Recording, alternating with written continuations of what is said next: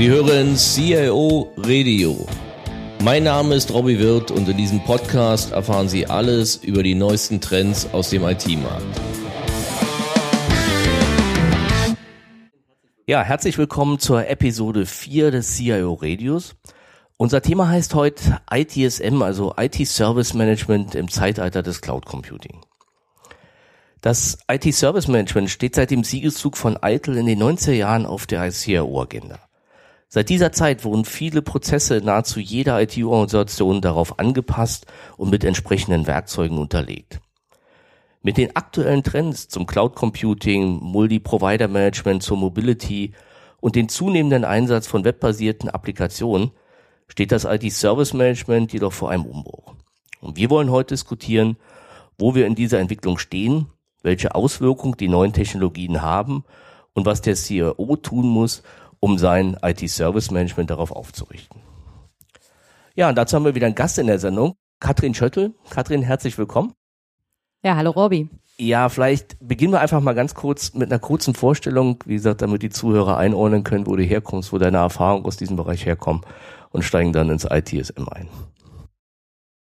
Ja, gerne. Also ich bin sozusagen auch so eine IT-Pflanze, die eigentlich seit inzwischen vermutlich 20, 25 Jahren im IT-Umfeld sich tummelt. Angefangen habe ich im Projektumfeld, wie so viele, habe dann äh, in IT-leitenden Funktionen gearbeitet, war äh, bei einem Softwareunternehmen bei Beta Systems, war zuletzt CIO bei der Alba Group und ähm, bin inzwischen seit sieben Jahren selbstständig, unter anderem da auch äh, als einer der Partner mit bei der ASINT unterwegs und berate halt IT-Organisationen sowohl bei Optimierung von IT-Prozessen, aber bin auch so im Projektmanagement, Projektcoaching unterwegs. Ja, steigen wir vielleicht mal direkt ein. Vielleicht können wir mit einem Rückblick beginnen. Das IT-Service Management ist ja schon einige Jahre im Markt und hatte so gefühlt so aus meiner Zeit irgendwo um die 2000-Wende, wo Eitel oder sowas äh, seine Hochzeit. Kannst du vielleicht da erstmal so ein bisschen einordnen, wie ITSM, Eitel, wie das zusammenkommt, was da geregelt wurde und was eigentlich so der Ausgangspunkt der Entwicklung dieser Plattform war? Ja, wahrscheinlich geht's vielen so wie mir. Ich habe am Anfang auch vor allen Dingen die Augen gerollt und ich dachte, mein Gott, noch ein Regelwerk, noch wieder irgendwelche äh, Prozessvorschriften und irgendwas, was man zertifizieren kann, damit man es sich an die Wand hängen kann. Ähm, entstanden ist es ja dann doch ein bisschen anders. Es ist eher aus so einem Best-Practice-Umfeld entstanden und ist damit tatsächlich so eine Sammlung von Prozessen, die in der IT benötigt werden und einer Best-Practice-Empfehlung dazu, wie man sie am besten umsetzt. Und das ist ja der sogenannte ITIL-Standard, der dann ja in jedem Unternehmen ein Stück weit angepasst wird, der aber im Prinzip so ein Framework liefert, an dem man sich orientieren kann. Ich vergleiche vielleicht auch wegen meiner Historie immer ganz gerne mit dem SAP-Thema. Das ist ja auch so, da sind eben gewisse Standardprozesse eines produzierenden oder eines handelnden Unternehmens schon mal so in einer Grundlogik abgebildet, aber man parametrisiert, entscheidet, welche Teile man nimmt, welche man nicht nimmt, welche man detailliert und welche man vielleicht auch weglässt. Und ja, so kann ich inzwischen auch ganz gut damit leben und finde nach wie vor die Zertifizierung unwichtig, aber eine Orientierung daran inzwischen essentiell, weil sich einfach auch alle Lösungen inzwischen danach ausrichten und äh, ja, einfach der Übergang zu Providern, der Übergang zu anderen ähm, Partnern sich darüber am besten regelt. Wenn du von der Zertifizierung sprichst, meinst du die EITL-Zertifizierung der einzelnen Personen oder? Ja, man kann ja auch seine Organisation zertifizieren lassen, indem man nachweist, dass man alle Prozesse entsprechend dokumentiert hat und so weiter. Aber okay, ob das jetzt so wichtig ist. Für Entermänner wahrscheinlich nicht, für Provider ja. Für Provider ist es relevant, na klar, weil das einen Qualitätsstandard sichert. Hm. Wo stehen wir denn aus deiner Sicht heute bei dem ganzen Thema ITSM? Also, sag mal so, eigentlich in jedem Projekt, wo ich bin, bei jedem Kunden, erlebe ich eigentlich seit Jahren, dass an dieser, an dieser Ecke also massiv geschraubt wird, obwohl es ja eigentlich nur 15 Jahre her ist, die Leute eigentlich ja 2000 begonnen haben, massiv sich eitel in irgendeiner Form sagen wir, fürs Unternehmen nutzbar zu machen, einzuführen, habe zumindest ich persönlich immer noch das Gefühl, dass gerade an der Stelle an vielen Stellen systemtechnisch immer noch viele Baustellen sind. Ja, ich denke, dass auch das noch eine Weile so bleiben wird. Ganz einfach, weil jeder irgendwo angefangen hat, an der Ecke zu schrauben, wo der Bedarf am größten war. Einige kamen eher aus der Helpdesk-Ecke und mussten ihre Ticketprozesse organisieren. Andere hatten ein großes Stammdatenproblem, wussten eigentlich gar nicht, welche Assets sie haben. Andere kamen wieder über Lizenzmanagement. Also jeder kommt ja irgendwie aus einer anderen Bedarfssituation, fängt an, an der Stelle zu implementieren und baut dann seine Lösung nach und nach aus. Gleichzeitig ändert sich das IT-Umfeld ständig. Wir haben diverse andere Podcasts dazu, die beschreiben, wie sich letztendlich Sourcing-Situationen verändern, wie sich durch die Digitalisierung einfach Anforderungen ändern und damit natürlich auch immer wieder solche Modelle, wie strukturiere ich meine IT und wie baue ich die Prozesse da drin ständig verändert. Und das wirkt sich ja dann wieder aus. Insofern hat jeder da eine andauernde Baustelle, denke ich. Ja, weil man immer wieder optimiert. Es gibt aber auch keine, kein typisches Thema, wo sich alle irgendwie schwer tun. Also ich sag mal so, was ich halt viel sehe, sind so Sachen, die in irgendeiner Form so dieses Thema Single Sign-On, automatisches Provisioning, wenn jemand neu anfängt, dass sein System angemeldet wird. Ich finde, das klappt immer in den großen, klar, in der Microsoft-Welt, wenn ich ein Active Directory habe, gut. SAP anbinden, na ja, und dann in dem Moment, wo es dann in weitere Applikationen geht, wird es eigentlich immer schwieriger. Ja, ich glaube, da verlässt man sogar ein bisschen ITSM, da wo du jetzt bist, bist du ja schon fast eher beim IAM oder IDM oder wie auch immer gerade die gängige Abkürzung da ist im Identitätenmanagement. Ähm, letztendlich würdest du sicher normalerweise eine Anbindung haben in ein ITSM-System, aber das ist eine, die ich noch am seltensten sehe, weil ich glaube, dieses ganze Berechtigungsthema einfach sehr aufwendig ist und äh, da dann die äh, Identitäten über alle Systeme konsistent zu halten, nochmal eine andere Schwierigkeit ist, zumal die meisten gar keine zentralen IAM-Systeme haben. Aber äh, wo ich relativ häufig tatsächlich die Problematik sehe, und da gibt es schon eine Überschneidung zu dem Thema, das du genannt hast, ist der Stammdatenbereich an sich. Also tatsächlich zu sagen, wie baue ich denn mein Datenmodell da drin auf? Also wie definiere ich meine Services? Wie definiere ich meine äh, CI-Strukturen darunter, also sprich die, die Datenstruktur der einzelnen Asset-Typen, die da drin sind. Wo kriege ich die alle her? Wie halte ich die alle aktuell? Wie automatisiere ich die Update-Prozesse da drauf? Weil das natürlich keiner manuell pflegen kann. Und die ganzen Prozesse, die dann drumrum in diesem ITSM-System ja äh, täglich laufen müssen, die müssen ja im Prinzip mit dieser Datenbasis arbeiten und das muss funktionieren. Ja. Und ich glaube, dieser Kern, den richtig und passend zu, unter, äh, zu gestalten und gleichzeitig dabei die Flexibilität zu behalten, dass man mal schnell was verändern kann, das treibt schon alle um im Moment. Kannst du mal erläutern, über welche Assets wir da reden? Also für den einen oder anderen, der dazuhört und vielleicht nicht so tief im ITSM drin ist. Ja, das sind natürlich die, die man als Anwender sich immer wahnsinnig gut vorstellen kann. Ne? Das sind so die Endgeräte, also alle, alle Laptops, Desktops, die so unterwegs sind, aber natürlich auch alle Smartphones inzwischen und alle Tablets und unter Umständen eben auch alle Sensoren, die irgendwo an irgendwelchen Türen hängen oder irgendwelche ähm, Messgeräte, Produktions-IT-Assets, die irgendwo in den Maschinenhallen stehen. Also alles, ja, in IT gesprochen, was eine IP-Adresse hat und physisch anfassbar ist. Auf der einen Seite, aber es gibt eben auch ganz viel logische Kom Komponenten, ne? also Software, Installationen, Updates und so weiter. All diese Daten müssen ja da irgendwo in einem sinnvollen Datenmodell strukturiert gespeichert sein, damit ich mit den Prozessen darauf zugreifen kann. Gibt es da eine empfohlene Vorgehensweise? Also nehmen wir mal, du hättest die Chance, auf der grünen Wiese anzufangen so, so, so eine Sache zu strukturieren. Also so sehen wir mal an, dass das Unternehmen, keine Ahnung, was jetzt seit Jahren andere Prioritäten hatte, sich darum nicht kümmern sagt und sagt, komm, wir haben so ein bisschen was und jetzt fangen wir an, das auf neue Füße zu stellen, dann wird es ja mit dem Thema anfangen eigentlich, weil das ist ja eigentlich das Herzstück sagen wir, der, des ganzen IT-Service-Managements.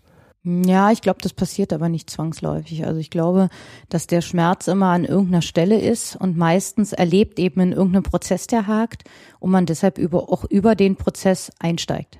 Ja, dass man eben sagt, ich habe jetzt ein Problem mit meinem Ticketprozess, wir wissen gar nicht, wie viele Störungen wir haben, wir wollen irgendeine CTI-Lösung davor haben und was auch immer. Und dann stellt man erstmal fest, was man im Background nach und nach für Stammdatenmodelle aufbauen muss. Oder andersrum, du hast eben rausgefunden, du hast einen Riesenschmerz, du weißt aus der Softwareverteilung alleine heraus einfach nicht, was auf deinen Clients sich an Software rumtreibt. Du hast einen großen Microsoft Audit vor dir und du stellst fest, oh, ich muss meine Daten neu organisieren, ja. Das haut ja alles nicht hin. Was auch immer. Ja? Meine B- und Abstellprozesse funktionieren nicht, die sind nicht verzahnt mit den Installationsprozessen, die dann im Background passieren. Ja, was auch immer. Das heißt, du sagst im Prinzip, gibt's in, in dem Umfeld nicht den Big Bang, was wahrscheinlich nur der Grund ist, warum alle ständig an der Ecke auch noch schrauben, sondern das ist eher ein, ja, ich sag mal, ein iterativer Prozess, wo du schrittweise Einzelprozesse da reinholst und je nachdem, was die für eine Komplexität haben oder Anforderungen, die dann entsprechend darin abbildest. Ich kenne zumindest keinen Big Bang, ja. Ich kann mir einfach auch nicht vorstellen, welche Organisation nicht schon so gewachsen ist, dass sie dann nicht doch hier und da was eigenes am Start hat. Oder die ist halt wahnsinnig klein, dann fängst du aber auch nicht gleich mit so einer großen Komplexität an, sondern ja, immer da, wo das Mengengerüst als erstes knallt und die, manuell, die manuellen Eingriffe nicht mehr funktionieren. Lass uns doch mal zu dem ähm, eine Ecke weiterkommen Richtung, ähm, ja, ich sag mal, Cloud Computing ist natürlich immer so ein Modewort, aber wir leben ja schon in einer Zeit, wo sich die Anzahl der externen Provider, die ein, eine IT-Organisation hat, schon deutlich erhöht. Und wir kriegen halt andere Services rein, wir kaufen Services zu, wir kaufen Services, die wir uns in, im Unternehmen dann wieder zur ganzen Anwendung orchestrieren. Und das heißt ja auch für das Thema ITSM, dass sich so mal die, die Anforderung daran ja doch deutlich verändern und die Komplexität vor allen Dingen steigt. Genau, das ist, glaube ich, eins der brillanten Beispiele dafür, warum dann irgendwas, was man mal perfekt eingeführt hat, als man seine ganze IT noch im Wesentlichen selber an der Hand hatte, nicht mehr funktioniert, weil ich plötzlich feststelle, oh, ich habe meine Hotline outgesourced, ich habe ähm, einen Multi-Provider-Strategie für die verschiedenen Ebenen in meinem, in meinem Rechenzentrumsbetrieb. Ja, vielleicht habe ich auch noch ähm, irgendwelche Bestell- und Lieferprozesse irgendwie äh, an, an, an einen Dienstleister gegeben. Und plötzlich muss ich mich eigentlich mit denen einigen, wer arbeitet in welchem System. Source ich die ganze Prozessbereitstellung da drumherum mit aus und verliere damit aber eventuell die Information oder mache ich irgendwie oder treffe ich eine Vereinbarung, so wie im B2B-Umfeld letztendlich, ja. Welche Informationen kriege ich zurück? Ich will ja vielleicht nicht die Prozessdaten, aber ich will die Ergebnisdaten. Und schon bin ich in einem relativ komplexen, also ich muss mir praktisch wieder meine Strategie neu aufbauen und mir überlegen, was in diesem Umfeld will ich selber steuern und haben und was nicht. Das ist im laufenden Betrieb immer relativ egal, solange es läuft, das ist wunderbar. Da ist es auch nicht so schlimm, wenn dann vielleicht meine CMDB-Daten, also sprich meine Config-Management-Datenbank, irgendwo äh, nicht mehr vollständig ist und ich sage, habe ich ja nicht umsonst outgesourced, kann alles beim Provider liegen, will ich gar nicht wissen. Aber wenn ich dann nach fünf Jahren mal wieder neu ausschreiben will, dann ist es schon relativ ja, riskant, nicht zu wissen, was da inzwischen aufgebaut ist und was da ähm, im Background gelaufen ist. Und da muss man, glaube ich, eine gute, ja, einen guten Kompromiss finden, der einen trotzdem entlastet, weil sonst braucht man nicht Sourcen und auf der anderen Seite aber auch noch ein paar Fäden in der Hand lässt, damit man es steuern kann. Ähm, aber lass uns, lass uns vielleicht erstmal erstmal bei den bei den Cloud Services selber bleiben. Wenn ich so einen Cloud Service wie, ja, ich sag mal, Salesforce zum Beispiel nehme, das ganz klassischer ausschließlich Cloud. Was, welche Daten liefern die eigentlich, die ich dann, also erste Frage, was liefern die überhaupt, was ich überhaupt für, für ein IT-Service-Management nutzen kann? Und B, gibt es da eine Möglichkeit oder ist das heute schon so standardisiert, dass ich die auch sauber in meine ITSM-Plattform reinkriege? Weil ich habe ja schon, auch wenn es ausgesourced ist, habe ich ja trotzdem die Notwendigkeit als Unternehmen festzustellen, ob an der einen oder anderen Ecke ja, ich sag mal, mir irgendwas anbrennt. Jetzt kann ich natürlich sagen, die Verfügbarkeit, das lasse ich bei Salesforce, wir dem Beispiel bleiben, da sollen die sich drum kümmern, das regle ich vertraglich. Aber ich will ja schon vielleicht gewisse Nutzungsverhalten der User, also jetzt nicht Personenkontrolle, sondern einfach zu sehen, wie intensiv sind wir da drauf und so weiter. Ja, ich glaube, bei so einer Anwendung, wie du jetzt gerade beispielhaft hier hergenommen hast, beim Salesforce würde ich es gar nicht so kritisch empfinden, weil auf der Service-Ebene wüsste ich, okay, Salesforce ist ein Service, den kann ich bestellen oder abbestellen mit bestimmten Berechtigungsprofilen. Das heißt, ich würde letztlich einen Service definieren, der Salesforce heißt, würde darunter vielleicht ein paar Standardrollen oder Rechte haben, würde das bestellbar und abbestellbar machen, würde gucken, dass ich das mit meinen restlichen Prozessen verzahne, dass ich äh, im Falle, dass User wegfallen oder dazukommen, dass irgendwie nicht, nicht, das nicht unter den Tisch fällt, damit ich einen sauberen, ja, Stand meiner Anwender irgendwo repräsentiert habe. Aber ansonsten glaube ich, ist das relativ unkritisch. Ähm, die Frage ist ja, was gehört dazu, dass ein Service wie Salesforce läuft? Dazu gehört eben, dass dann die Layer darunter mitlaufen, dass eben der die Internetverbindung steht, dass die entsprechenden Sicherheitsmechanismen da drauf laufen und so weiter und so fort.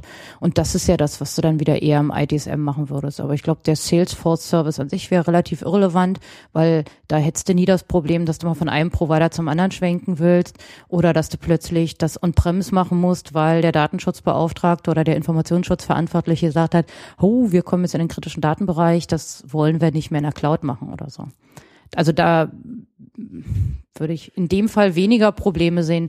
Ich sehe eher, ich, ich sehe da eher Herausforderungen äh, auf so, wenn ich jetzt zum Beispiel anfange, um, mit sowas wie den Amazon Web Services zu arbeiten oder äh, ja, von mir aus auch alle beliebigen anderen in dem Umfeld.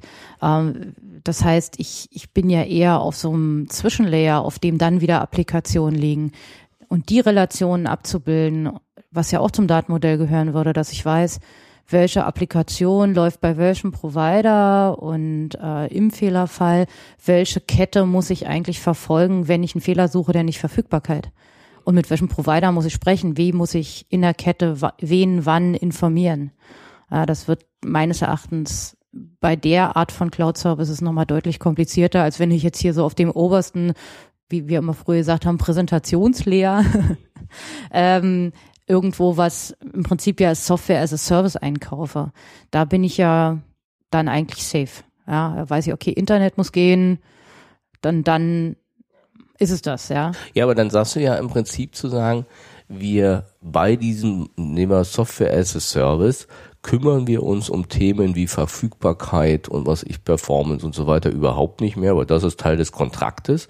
So was ich nur machen muss, ich muss im Prinzip die Verbindung dahin und zurück, die muss ich halt in irgendeiner Form orchestrieren. Ja, und wenn die Performance-Problematik auf der Ebene liegt, muss ich es auch identifizieren können. Genau. Selbstverständlich, genau, ja. ja. Aber ähm, halte ich für deutlich einfacher, als wenn ich jetzt irgendwo mh, ja den Rechenzentrumsbetrieb irgendwo virtualisiere und äh, am Ende orchestrieren muss, welche Applikation liegt auf welcher, nicht mal unbedingt Physik, aber auf welcher Logik und äh, wer mit wem und welche Lizenzen sind da installiert und so weiter. Das ist ja, wenn ich Software as a Service einkaufe, relativ egal. Ich meine, da könnte man ja vielleicht die These sogar machen, dass unter Umständen wird das ganze Thema ja damit einfacher. Also jetzt mal ein Szenario, wenn wir ein Unternehmen haben, was jetzt sicher nicht real ist, aber ein Unternehmen hat, was alles als Software as a Service einkauft. Dann könnte man natürlich sagen, reduziert sich natürlich das ITSM äh, weitestgehend auf das ganze Thema ähm, Netzwerk und Verbindung der Orchestrierung. Und Identitäten. Genau, Identitäten. Management, ja. Berechtigungsthematik. Und das heißt, ich hole mir auch von diesen Providern gar keine exzessiven Daten. Ich hole mir vielleicht ein paar Nutzerdaten, wobei die bräuchte ich eigentlich noch nicht mal ins ITMN, äh, ITSM reinschleusen. Also wenn ich auch monatlich eine, eine Nutzerstatistik kriege, die mir mal ein Gefühl gibt, welche Module werden wie genutzt, reicht das eigentlich auch. Also ich muss es nicht kontinuierlich überwachen, sondern ich nutze es quasi, um strategisch Lizenzverhandlungen zu führen und so weiter. Ja, kann sein. Ich glaube halt nur, dass es dass es das noch nicht gibt. Also ich glaube nicht, dass es für alles Software as a Service in dem Sinne gibt. Das Label mag teilweise wo draufkleben, aber das ist ja nicht so. Wir wissen ja, es gibt doch genug Anwendungen auf Client-Seite, die kannst du noch nicht mal im Rechenzentrum laufen lassen, weil sie zu performance hungrig sind. Die müssen on-site laufen, ja. Insofern denke ich, sind wir da noch weit weg von, weil einfach der Reifegrad der Applikation noch nicht da ist. Das heißt, wir werden schon eine Weile damit rumplagen, dass wir äh, den gesamten Zoo der heterogenen Welt haben. Nein, nein, ganz sicher. Also ich, ich sage auch mal, für mich war dieses Jahr die CeBIT zum ersten Mal ein Zeichen, wo ich das Gefühl hatte, oh, jetzt kommt das Thema Cloud, Software as a Service schon mit Macht. Also einfach gewisse Angebote oder was ich, SAP in dem Fall, CRM gibt's nur noch als Cloud-Service, war bis vor, was ich glaube, zwei Jahren nicht so. Also das, das hat mich schon, äh, was das beeindruckt, aber zumindest dachte, oh, jetzt kommt es. Ähm, ansonsten, so aus meiner Erfahrung, kriegen wir natürlich viele Projekte oder Fragestellungen, so Stichwort Hybrid Cloud oder sag mal hybride Datenhaltung, dass ich sage, naja, äh, ich habe kein Problem, die Daten meines Kunden oder Adressdaten in der Cloud zu haben, aber dessen Firmendaten, die mir vielleicht zur Verfügung stehen, weil ich irgendwas für ihn mache, technische Zeichnung, was auch immer, die halte ich eben irgendwo lokal einfach aus Datenschutzgründen und so eine Frage stellen. Ja, aber ich denke, es ist halt so, das macht die Welt aktuell, das macht die Welt aktuell lediglich komplexer. Ja, also wir haben nicht irgendwie die Komfortsituation zu sagen, wir machen jetzt alles as a Service und selbst würden wir das tun, dann steht ja immer noch die Frage, wer macht denn eigentlich meine Weiterentwicklung in so einem System wie Salesforce oder welchem auch immer. Auch da brauche ich ja wieder Service Requests und Tickets. Ja, also irgendwo habe ich ja vielleicht eine Truppe sitzen, die macht Anwendungsbetreuung, Anwenderbetreuung und da muss ich für die die Prozesse aufsetzen. Ja? Klar, nicht mehr so komplex über alle Ebenen, aber auch dafür muss ich ja wieder irgendwas aufsetzen. Ja, und da habe ich dann vielleicht eine Eskalation auf Third Level zu irgendeinem Dienstleister, der die Sachen programmiert und löst, die ich in-house nicht hinkriege. Und schon habe ich auch wieder das gesamte Cluster. Und das Interessante ist halt, dass sich das jeweils in verschiedenen Organisationseinheiten abspielt und inzwischen eben nicht mehr ausschließlich in-house oder schon lange nicht mehr ausschließlich in-house. Aber aufgrund der Mengengerüste ist es eben auch nicht so wie früher, dass man sagt, na ja, und immer dann geht eine Mail raus und geht an den Provider weiter, weil da kann ich es nicht steuern. Ich merke gar nicht mehr, wo meine ganzen Tickets oder meine ganzen Prozessdaten hängen.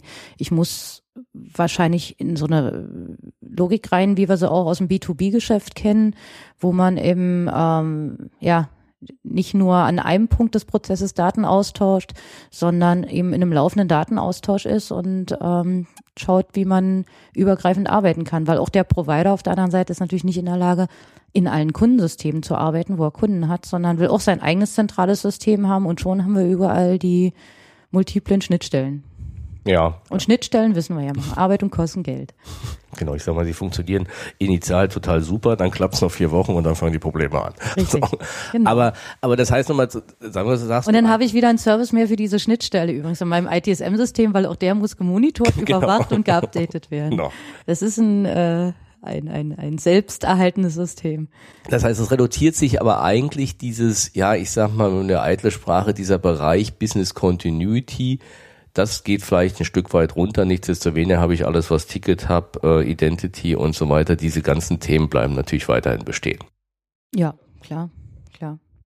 Wie sieht's denn, wenn wir über Software as a Service reden, wie sieht's denn aus ähm, mit dem Thema ähm, ITSM-Systeme als Cloud? Ähm, Gibt ja auch so ein, zwei Anbieter, Hast du da so ein paar Erfahrungen? Na, also, im Moment habe ich den Eindruck, was Cloud-Services betrifft, gibt es vor allen Dingen noch einen Anbieter, ne, ServiceNow, die von vornherein ja so wie Salesforce meines Wissens nur auf Cloud gesetzt haben, wo es meines Erachtens auch gar keine On-Premise-Installation gibt. Jedenfalls kenne ich keine. Ähm, und ähm, klar, kann man machen. Warum nicht? Also ist sicherlich wieder eine Frage wie sensibel sind meine Daten, wie stark sind die äh, Vorschriften, die ich aus meinem Informationsschutzumfeld habe, äh, was muss ich aus Datenschutzgründen nochmal berücksichtigen, aber das spricht einiges dafür. Wenn du sagst, es ist zurzeit nur ein Anbieter, heißt da ist jetzt noch kein Trend, dass das Thema komplett in die Cloud geht? Nee, also würde ich jetzt nicht so sehen. Ich sehe schon, dass da aufgrund dessen, dass du eben ganz viele Peripherie Applikationen hast, mit denen du Schnittstellen hast, die ohnehin nicht in der Cloud sind. Also die Provisioning-Systeme, die, ähm, was du beschrieben hast vorhin, vielleicht Schnittstellen zum IDM-System, vielleicht ähm, Schnittstellen zu irgendwelchen Inventarisierungssystemen und so weiter und so fort, wo man eh lokale Daten ausliest. Das ist natürlich immer bei einem Cloud-Service ein bisschen unflexibler, als wenn man alles selber macht. Und dann kommt, glaube ich, dazu, dass es halt ja das Tool der IT-Abteilung ist und die IT-Abteilung per se auch gerne sowas selber macht. und damit der, der Trend da in die Cloud, glaube ich, ja, erst in den letzten Jahren sich auch so ein bisschen rausbildet. Ja. Ja, aber was du ja sagst, ist, dass, dass das würde dann wahrscheinlich funktionieren, wenn ich eine relative überschaubare Anzahl von Services habe und die dann idealerweise noch in die in die Standardplattform. Also jetzt mal das Beispiel, vielleicht eine ganz kleine IT-Abteilung, die eine, eine Microsoft ähm, hat, vielleicht sogar noch ein Microsoft Dynamics oder sowas hinten dran die dann vielleicht eine große Schnittstelle da rein hätte, das würde wahrscheinlich gut funktionieren. Ah, das sollte man annehmen, äh, aber bei den kleinen erlebe ich es gerade nicht Ich glaube, die größeren Organisationen haben eher den Reifegrad zu sagen, wir trauen uns das und wir gehen in die Cloud, weil sie einfach auch gemerkt haben über die Jahre, was es für ein Aufwand ist, so ein eigenes ITSM-System zu betreiben. Und äh, wenn man dann einmal selber ein, zwei Entwickler aufgebaut hat bei sich, die das ganze Thema auch weitertreiben und da eben die äh, die Pipeline auch abarbeiten, dann funktioniert das sogar sehr gut in größeren Organisationen und mit vielen Schnittstellen, ja, weil die inzwischen auch schon so lange am Markt sind, dass sie das einfach können. Ja, okay, und offene ja. Schnittstellen haben. Also das ist gar nicht mehr so. Aber ich glaube, dass das einfach der Reifegrad in den IT-Organisationen oder vielleicht nicht mal Reifegrad, sondern auch die Bereitschaft, diesen, diesen Weg zu gehen, der ist einfach nicht so groß. Und es hat ja auch nicht, also du kannst ja auch nicht sagen, das eine geht und das andere geht nicht. Die Lösungen gehen irgendwie alle. Der Markt ist nicht so mega konsolidiert, dass man jetzt nur noch eine Handvoll Lösungen hat, die in Frage kommen, sondern es gibt nach wie vor wahnsinnig viele Lösungen am Markt und es ist auch immer ein bisschen abhängig davon, das ist, jetzt sind wir wieder am Ausgangspunkt unserer Diskussion, mit welchem Bedarf steige ich ins Thema ein? Komme ich mehr aus dem Ticketprozess? Komme ich aus der Notwendigkeit, meine IT-Verrechnung einzuführen und habe meine Service-Nutzung und Assets nicht beieinander und habe keine Basis, um meine IT-Kosten zu verrechnen. Ja, es, es sind so viele verschiedene Trigger, die, äh, die, die das beeinflussen am Ende, wie immer bei so Tool-Auswahlprozessen, dass das, glaube ich, wirklich, ja, noch nicht die, die Standardlösung gibt oder sag ich mal, das so eng besetzt ist, wie man es jetzt so aus dem SAP-Umfeld kennt, wo einfach die Alternativen inzwischen überschaubar sind, vorsichtig gesagt. Ja. Ausgesprochen. Ja, ja, kann man Na? Ne? so sagen. Genau. Na, nee, na sicherlich, es ist natürlich klar, bei dem Thema Cloud hat es natürlich auch ein Stück weit von, von der Philosophie und was du ja auch sagst, von der ja wirklichen Infrastruktur vor Ort, um dann eben einfach zu entscheiden, ähm, okay, ähm, wie viel muss ich da eigentlich, sag mal, zustricken oder wie viel habe ich schon und wie viel, also wie viel Standardschnittstellen gibt, die meine Anforderungen bedienen und wie viel sind offen und dazwischen ist wahrscheinlich irgendwo ein Optimum. Wie gibt's denn eine Erfahrung, wo du sagst, ServiceNow, ähm, Stichwort Flexibilität bei der Anpassung? Also wenn man jetzt so Beispiele, so die gängigen Systeme, ob jetzt was ich, Microsoft, SAP im Cloud, sind ja schon Salesforce, finde ich, deutlich flexibel, was so das Thema Erweiterung, Datenmodell, das ähm, ist meines Erachtens inzwischen da genauso der Fall. Ja, ja, ja. ja, Weil bei die Diskussion ist zu den Public Clouds, so zumindest was ich so gesehen habe, haben die heute eine derartige Flexibilität, dass trotz Public Cloud ich sag mal das Datenmodell für mich bezogen erweitern kann und darauf Applikationen schreiben kann. Also so, ich will halt einfach sagen, gefühlt für mich ist das Thema Public Cloud überhaupt kein Problem. Es sei denn, ich komme jetzt aus der Sicherheitsecke. Ich meine, Sicherheit ist vielleicht gerade ein Stichwort. Ähm, vielleicht können wir an der Stelle noch einen Hinweis machen. Wir werden ähm, wahrscheinlich in dem übernächsten Podcast nochmal über das Thema ähm, IT-Sicherheit bei, ähm, bei der Nutzung von Providern oder Cloud-Services sprechen, weil da gibt's ja doch so ein paar andere Anforderungen, Safe Harbor ist ausgelaufen und so weiter. Und das für jeden, der drüber nachdenkt, soll man vielleicht auch eine ähm, ITSM-Lösung ähm, zu nehmen. Sag mal, können wir da noch mal ein paar Punkte diskutieren, was das eigentlich Richtung Datenschutz bedeutet. Ähm, weil, weil du sagst, der Markt ist sehr zersplittert. Das heißt, es gibt momentan da auch keinen großen Provider, sondern im Prinzip gibt es eine ganze Menge Lösungen, die alle mehr oder weniger wahrscheinlich verschiedene Schwerpunkte haben und naja, man kann sich natürlich wie immer den Gartner-Quadranten anschauen und dann sieht man auch, dass es jetzt nicht mehr so viele Punkte gibt wie vor fünf Jahren. Aber ähm, ja, trotz allem gibt's ja, wie wir auch wissen, immer noch sehr viel mehr Player mehr, als in so einem Gardner Magic Quadrant letztlich abgebildet sind. Also insofern ja, und viele sind seit Jahren in den Unternehmen drin und da kann man sich schon auch so ein bisschen vorstellen. Wir haben ja gerade so ein bisschen über die Dimensionen von Daten gesprochen, die da sich so über die Jahre sammeln. Die kriegt man auch nicht mehr so ohne weiteres wegmigriert. Das heißt, man bleibt da noch gerne irgendwie so halbwegs in seiner Plattform und guckt, ob man da vielleicht doch eher nur mit einer Aktualisierung oder mit einem Upgrade-Ansatz irgendwie unterwegs ist oder noch was ranstrickt oder sich da irgendwie mehr seitlich bewegt, als irgendwie so einen Quantensprung zu machen, ne? weil der ist natürlich ein Riesending und ähm, für so ein Projekt, denke ich, kriegt man auch schlecht Geld. Der Business Case, der rechnet sich bei Weitem nicht so einfach, als wenn ich sage, und jetzt werden wir mal noch ein PLM-Modul im, im, im, im Plant-Umfeld mit einführen, weil wir können ja hier nachrechnen, wie wir Prozesskosten sparen werden. Ne? Das kann man eben im IT-Umfeld wirklich nur, wenn man dann auch seine Kostenstrukturen gut im Griff hat Oder eben, wenn es einen großen Knall gab, weil man bei Microsoft gerade heftig nachgezahlt hat. Ja, oder irgendwelche anderen Initialzündungen da waren, dass man sagt, und jetzt kriege ich mal so ein Budget freigegeben, weil ansonsten werden Budgets natürlich auch gerne umpriorisiert und nicht für IT-interne Prozesse ausgegeben. Da ist, denke ich, das, ja. Ja gut, aber es ist ja auch, äh, man kann ja durchaus sagen, dass die die Systeme funktionieren ja. Ich meine, wenn man mal guckt, so diese, wann diese, diese Helpdesk-Sachen, ich meine, die kommen ja alle aus Ende der 90ern und haben ja mittlerweile schon eine Reife erreicht. Na klar. Wo ich selbst mit einer, mit einem Wechsel wahrscheinlich nur begrenzten Mehrwert generieren würde, weil die einfach schon strukturieren. Wo es um die Standardprozesse geht, die, wie du sie gerade beschreibst, die auch schon lange betrieben werden, ist das so, aber gerade wenn es um das ganze Thema Provisioning geht und auch sauber, sag ich mal, Sachen wieder zu deinstallieren und damit Lizenzen zu optimieren, ist, glaube ich, sehr viel Musik drin, ist mein Gefühl. Ja, weil auf Basis dieser Zahlen ja auch Verrechnungen zu Providern, zu Dienstleistern oft laufen, die auch auf den gleichen Kennzahlen dann ihre monatlichen Rechnungen schrauben, schreiben, nicht schrauben. Ja, wobei an der Stelle sind natürlich unsere Cloud-Service eigentlich wieder ein Vorteil, weil ich kenne das aus dem Microsoft-Umfeld, also mehrere Projekte, wo dann meist durch, ich glaube, KPMG hat da irgendwie immer ein Audit gemacht oder so. Und da gibt's ja mehrere große Beispiele, wo die dann erstmal über ein halbes Jahr äh, diese, ja, diese Karten mit diesen Hologrammen drauf gesucht haben, weil natürlich die, der Kauf nicht über Microsoft selber erfolgt ist, sondern irgendwo herkam und letztendlich keiner, selbst Microsoft, nicht sagen konnte, wie viel sind die denn eigentlich da.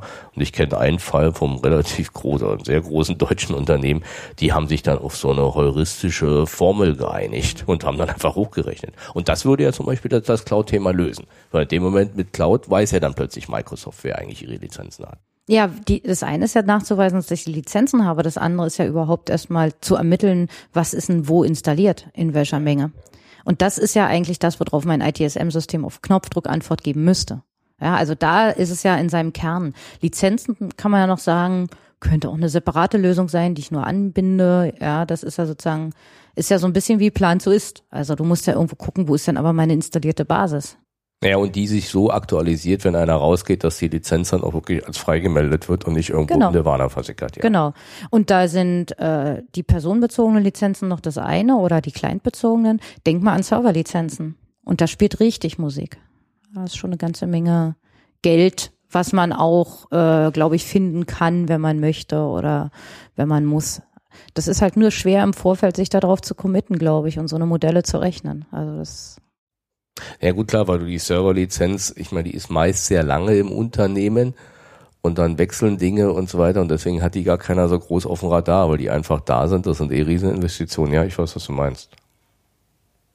Ja, lass uns da vielleicht zum Abschluss nochmal auf die Frage kommen, was müssen CROs tun oder sollten sie in der heutigen Zeit, um ihre ITSM-Plattform anzupassen, zu erweitern? Immer ist natürlich immer so eine schwierige Frage, aber Gibt es so ein paar Grundempfehlungen oder vielleicht auch konkrete Themen, wo man sagt, also in der heutigen Zeit guckt mal dahin und beschäftigt euch damit mal speziell?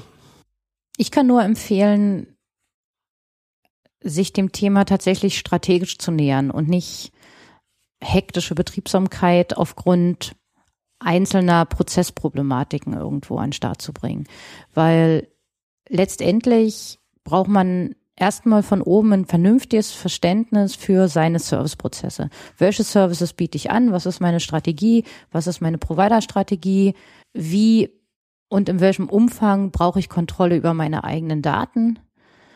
Und was ist eigentlich mein Servicemodell? Wo stehe ich als IT? Bin ich der Enabler im Unternehmen? Bin ich selber nur ein Dienstleister? Orchestriere ich mehr? Oder bin ich jemand, der auch noch viel selber bereitstellt? Und abhängig davon muss man auch gucken, wo sind die Schwerpunkte in meiner ITSM-Roadmap. Du sagst, dass da das Thema jetzt ja schon so 10, 15 Jahre da ist, haben wir alle eine installierte Basis. Und sagst weiter, wenn ich das richtig verstehe, zu sagen, naja, es ändert sich aber heute so viel und bevor man jetzt auf einzelne Brennpunkte reinspringt oder so, macht es Sinn, sich nochmal zurückzulehnen und das Thema vielleicht mal grundsätzlich im Review zu unterziehen. Auf jeden Fall. Und mal einfach mal zu sagen, komm, wir geben uns mal was, ich keine Ahnung, vier, sechs Wochen und diskutieren das mal durch und gucken, A, wo stehen wir eigentlich und B, wo wollen wir hin und was kommt da zukünftig auf uns zu. Und je nachdem, was da rauskommt, zusammen dann entscheiden wir, an welcher Stelle wir wie Geld im Prinzip rausgeben. Tatsächlich eben auch diesen einen Part, den IT-Strategie ja immer mit so äh, liefern hat, nämlich zu sagen, wie sieht mein Servicemodell auf, vor allen Dingen erstmal aufzubauen. Weil häufig ist das ja, wenn man dann mal ein klein bisschen tiefer bohrt, wirklich nirgends fixiert. Ja, und das ist ja im Prinzip mein Produktkatalog. Das ist, was liefere ich zum Kunden? Und das ist eigentlich auch das, was ich in meinem Strategieprozess manage. Da oben muss man anfangen, um sich ein Urteil bilden zu können, was dann an der Basis gebraucht wird. Weil letztendlich bilde ich nur meine Prozesse ab und so wie ich für ein SAP das Geschäftsmodell verstehen muss, muss ich das Servicemodell in der IT verstehen, damit ich ein IT-System, ITSM-System vernünftig einführen kann. Hättest du da so eine typische Vorgehensweise, wenn du so ein Review machen würdest oder aus Erfahrung, wie andere das machen? Ich glaube, man kann nur im klassischen Workshop und Interviewmodell vorgehen. Also letztendlich zu sagen, ich habe jetzt hier irgendwie eine tolle Methodik und die spult man da hintereinander ab, ist wird, glaube ich, dann keinem Kunden wieder angemessen gerecht. Ja? Also man muss wirklich wie immer reingehen, sich mit einer im Rahmen einer Ist-Aufnahme irgendwie ein Bild machen ähm, und dann sich nach und nach durch die Themen durchgraben. Ja. Ja, Katrin, ich denke, damit sind wir am Ende. Fassen wir vielleicht nochmal zusammen mit der Einführung oder zunehmenden Nutzung von Cloud-Services und Diensten ändern sich sicherlich auch die Anforderungen an ITSM-Plattformen, wobei sie dabei eigentlich an der einen Stelle vielleicht einfacher wären, Stichwort Server, laute Orchestrierung von Serverlandschaften. Auf der anderen Seite steigt die Komplexität, weil wir natürlich mehr externe Schnittstellen einbinden müssen. Ähm, vom Plattform her gibt es nach wie vor eine Menge gute Lösungen. Wer über eine neue Plattform nachdenkt, kann sicher auch über einen Cloud-Service nachdenken, da, also RTSM-Plattform als Cloud-Service, da die mittlerweile die Reife haben, auch ähm, dafür eingesetzt werden zu können. Ja, und bevor CEOs was tun sollten, wie du sagst, macht sicherlich Sinn, gerade in den heutigen Zeiten erstmal grundsätzlich drüber nachzudenken, welche ähm, Aktivitäten oder welche Projekte eigentlich da den größten Nutzen bringen. Kathrin, in dem Sinne, vielen, vielen Dank. Na gerne. Und mir bleibt dann nur noch der Hinweis auf die nächste Episode. Unser Thema heißt dort Enterprise 2.0 und Social Collaboration. Jeder von uns kennt die Begriffe, da sie mittlerweile in jedem zweiten Fachartikel vorkommen. Jedoch werden sie da meist eher marketingmäßig verwendet. Daher wollen wir in der kommenden Episode klären, was Enterprise 2.0 und Social Collaboration eigentlich bedeutet und welche Auswirkungen sie auf unsere zukünftige Arbeitswelt haben. Sie erfahren, welche typischen Werkzeuge in diesen Bereichen zum Einsatz kommen und was Sie als CEO tun sollten, um diese Themen in Ihrem Unternehmen voranzutreiben. Vielen Dank fürs Zuhören und ja, wie immer, wir freuen uns, wenn Sie das nächste Mal wieder einschalten. Mehr Informationen zu diesem Podcast finden Sie unter www.cioradio.de.